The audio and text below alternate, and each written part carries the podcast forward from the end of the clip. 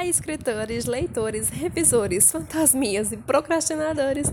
Sejam bem-vindos a mais um Entre Gatos e Livros, Michelle Bran falando. E no episódio de hoje vamos aprender a escrever com os mestres, coletando algumas boas dicas de grandes escritores da literatura mundial. Há um tempo, fazendo pesquisas pela internet, descobri vários links legais reunindo as melhores dicas que esses gênios literários nos deixaram e resolvi reunir a nata da nata das dicas e, colocar todas aqui. Então pega o suquinho, a, a pipoca, pega uma aguinha que que hoje a gente vai ter uma aula pura. Então vamos lá para a primeira dica. Aceite críticas.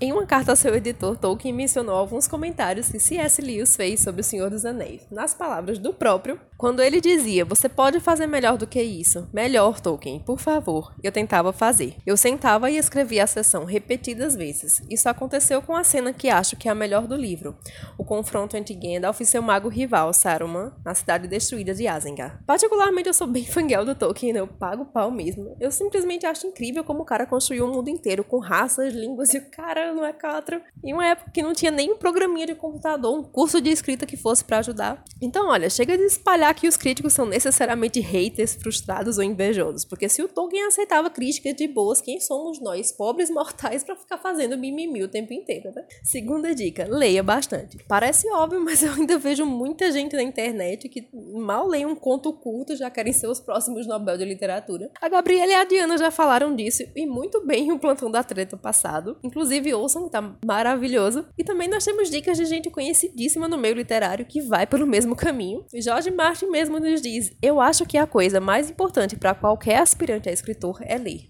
Você precisa ler de tudo. Leia a história, ficção histórica, biografias, leia novelas de mistério, fantasia, ficção científica, horror, os sucessos, literatura clássica, erótica, aventura, sátira. Cada escritor vai ter algo a ensinar para você, seja bom ou ruim. E sim, você pode aprender com os livros ruins também, o que não fazer. Ray Bradbury também recomenda que os autores leiam bastante para melhorar seu lado intelectual, desde histórias curtas e poemas a textos de política, biologia, filosofia, entre outros. O mais interessante é que ele recomenda que se faça isso antes de dormir. Abre aspas. No final de mil noites você estará cheio de material. Fecha aspas. Por último, também temos o Stephen King e seu conselho curto e grosso. Se você não tem tempo para ler, você não tem tempo ou as ferramentas necessárias para escrever. Então já sabem, né? Acabou o podcast, corre lá na nossa playlist na estante que tem sugestões maravilhosas de livros para você ler aos montes por lá. Terceira dica: escreva. De nada adianta querer ser escritor sem escrever, né? E eu preciso tatuar isso que é para ver se eu aprendo. E o Martin aconselha escrever todos os dias, ainda que seja uma ou duas páginas, porque é praticando que você pode melhorar sua forma de escrever, né? Mas escritores de fanfic, atenção, segundo ele, abre aspas, mas não escreva no meu universo, no do Tolkien, no universo Marvel, Star Trek ou qualquer outro que você pegue emprestado. Cada escritor precisa aprender a criar os seus próprios personagens, mundos e configurações. Usar um mundo do outro é o método preguiçoso. Se você não exercitar esses músculos literários, você nunca vai desenvolvê-los. Fecha aspas.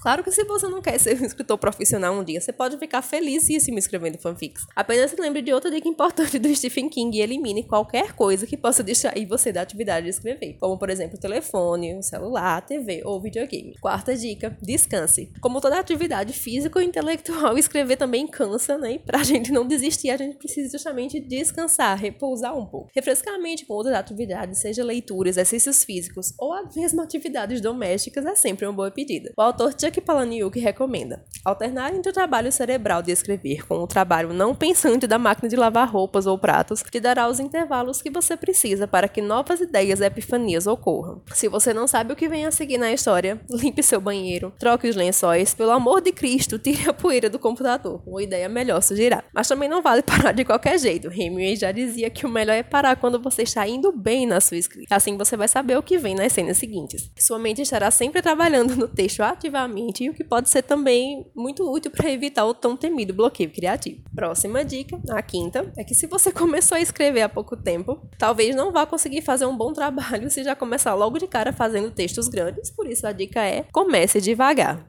Sobre isso, Martin Bradbury pensa o mesmo, que é como querer aprender a escalar começando pelo Everest, vai gastar tempo demais. E também você vai se desmotivar muito mais rápido ao perceber que não está chegando a lugar nenhum. Então comece com histórias curtas e contos, que não apenas vão te ajudar a aprender como desenvolver personagens e enredo, como também pode ser o pontapé inicial para você se tornar mais conhecido, caso você queira se tornar um autor profissional e um bom caminho é participar, começar participando de antologias. Trabalhe com calma e se lembre, como já sugere King, que você deve escrever uma palavra de cada vez. E dificuldades vão surgir sempre, seja por você não curtir algumas coisas da sua escrita ou mesmo problemas pessoais, mas não se apresse. Faça como o Tolkien e mantenha-se firme. Se ele conseguiu lidar com doenças, problemas pessoais e um filho na guerra enquanto escrevia obras maravilhosas como O Senhor dos Anéis e O Hobbit, nós também podemos. É só manter o foco e não parar. Sexta dica: pense sobre suas cenas e personagens.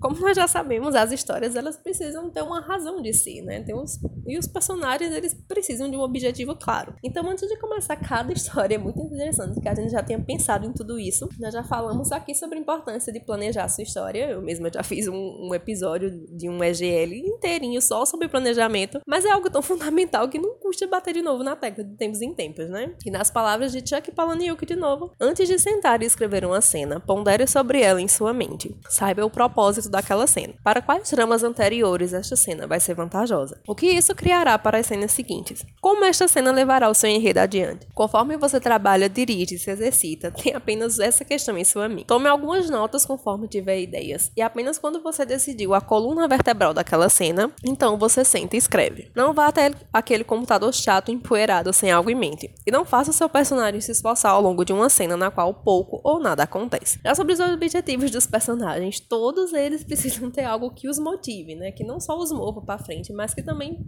ajude a andar com a história.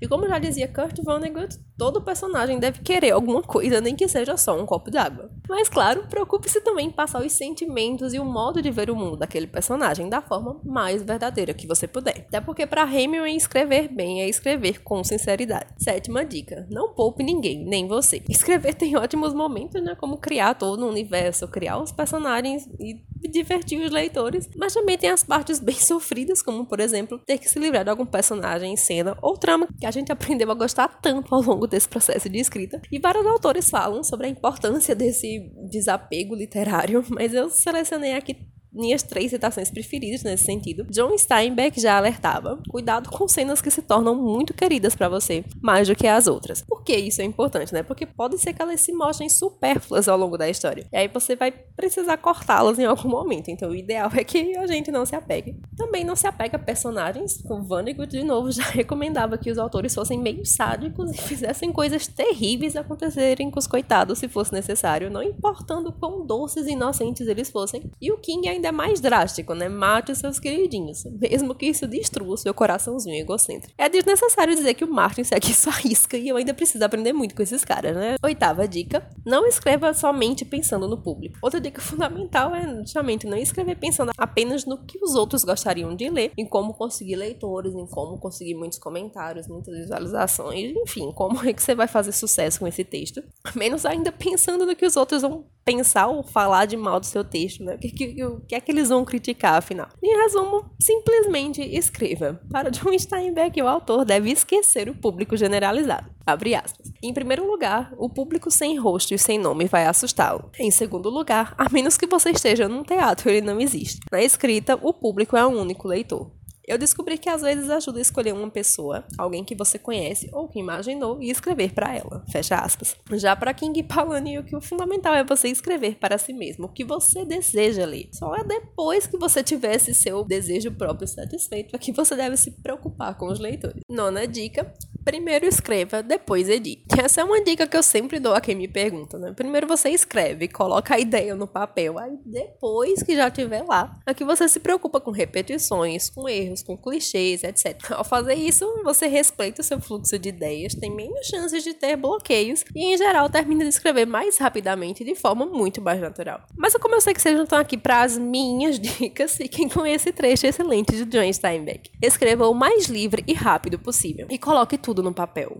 Nunca corrija ou reescreva até que tenha terminado. Reescrever é um processo geralmente usado como desculpa para não seguir adiante. Stephen King, apesar de aconselhar energicamente o não uso de advérbios, completa recomendando que você também não deve se preocupar exageradamente com gramática perfeita. Até porque o objetivo da escrita não é correção gramatical, não é tirar 10 numa prova, nada disso. É simplesmente você contar a sua história. Por mais que a linguagem seja importante, a gente não deve perder o foco. Né? Primeiro você escreve depois você procura um dicionário. E por último, mas não menos importante, né? Muito pelo contrário, vem outra que é uma das minhas dicas preferidas, né? Que remonta ao conselho de escrever primeiro pensando no que você quer ler e depois é que você pensa nos leitores. Primeiro você pensa no que vai te deixar confortável. Porque para ser um bom escritor, você precisa de fato gostar do que faz. É um trabalho que é muito difícil por si só, então a gente precisa se lembrar o que é que nos deixa felizes em escrever, né? Então escreva com alegria. E Bradbury já dizia a seu público: Eu quero que você inveje minha alegria. E o King também arremata dizendo que escrever não é só sobre fazer sucesso, ficar rico, conseguir encontros ou fazer amigos. Menos ainda sobre fazer os outros felizes apenas. É sobre ser feliz também fazendo a sua arte. Então mantenha isso em mente, escreva muito e seja muito feliz. E por hoje é só, pessoal. Qual dica que vocês curtiram mais? Deixa aí nos comentários pra gente conversar um pouquinho. E não esquece de se inscrever no nosso canal e nos seguir nas outras redes. Também dá uma passadinha lá no nosso Kofi para ajudar no financiamento do projeto ou contratar alguns de nossos serviços, que incluem revisão e divulgação. E também fica por aí pra gente se ouvir de novo. Beijos, até a próxima e tchau!